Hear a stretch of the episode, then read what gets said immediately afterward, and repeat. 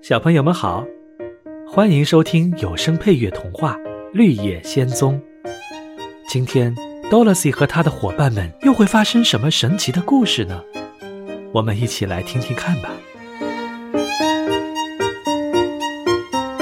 《绿野仙踪》第十一集：奥兹的要求。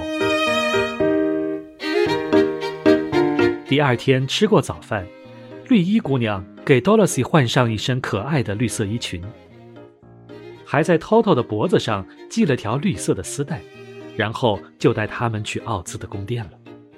他们走进一个大厅，然后在里面等待奥兹的传唤。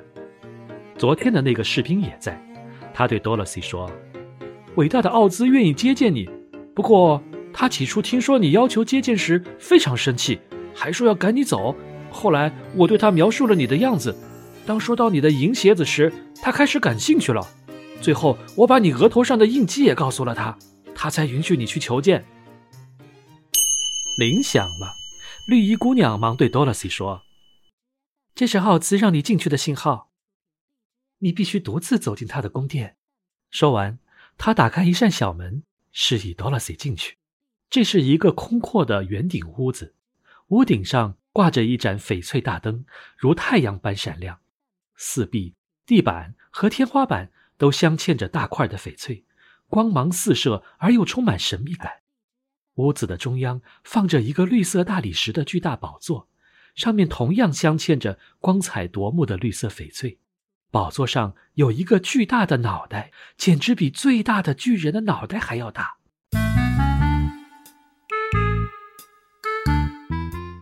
这个脑袋没有身体的支撑，孤零零地矗立在宝座上。脑袋上没有头发，只有一双眼睛、一个鼻子和一张嘴巴。Dorothy 惧怕而又吃惊地盯着这个巨大的脑袋。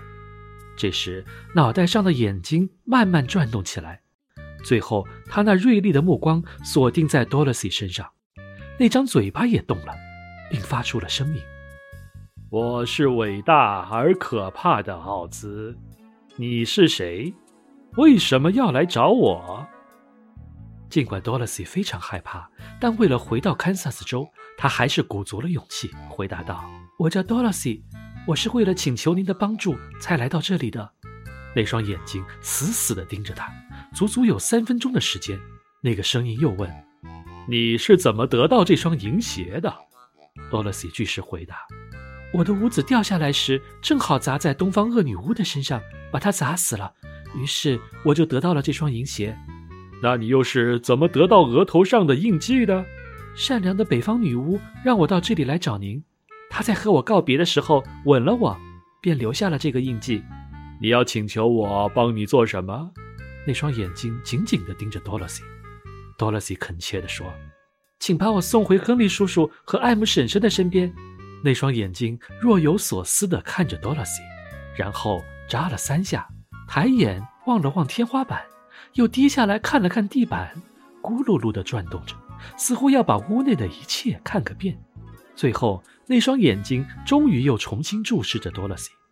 我为什么要帮你？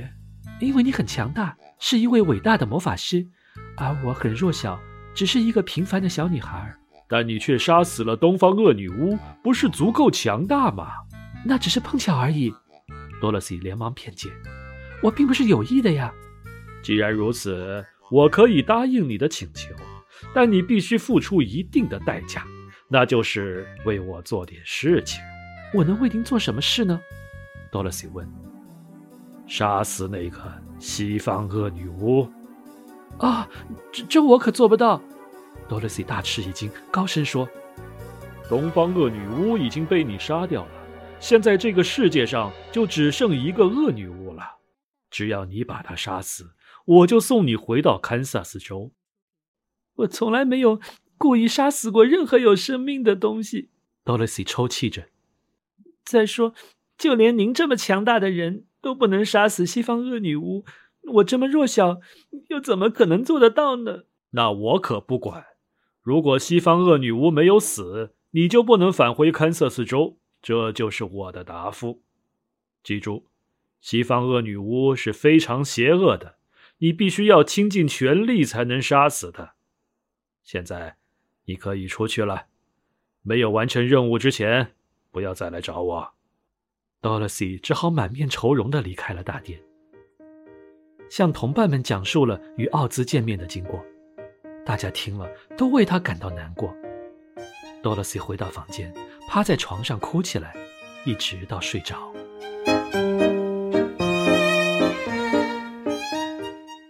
小朋友们，你刚才收听的是配乐有声童话《绿野仙踪》。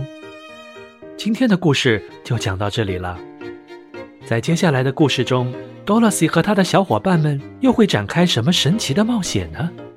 我们下一期再见吧。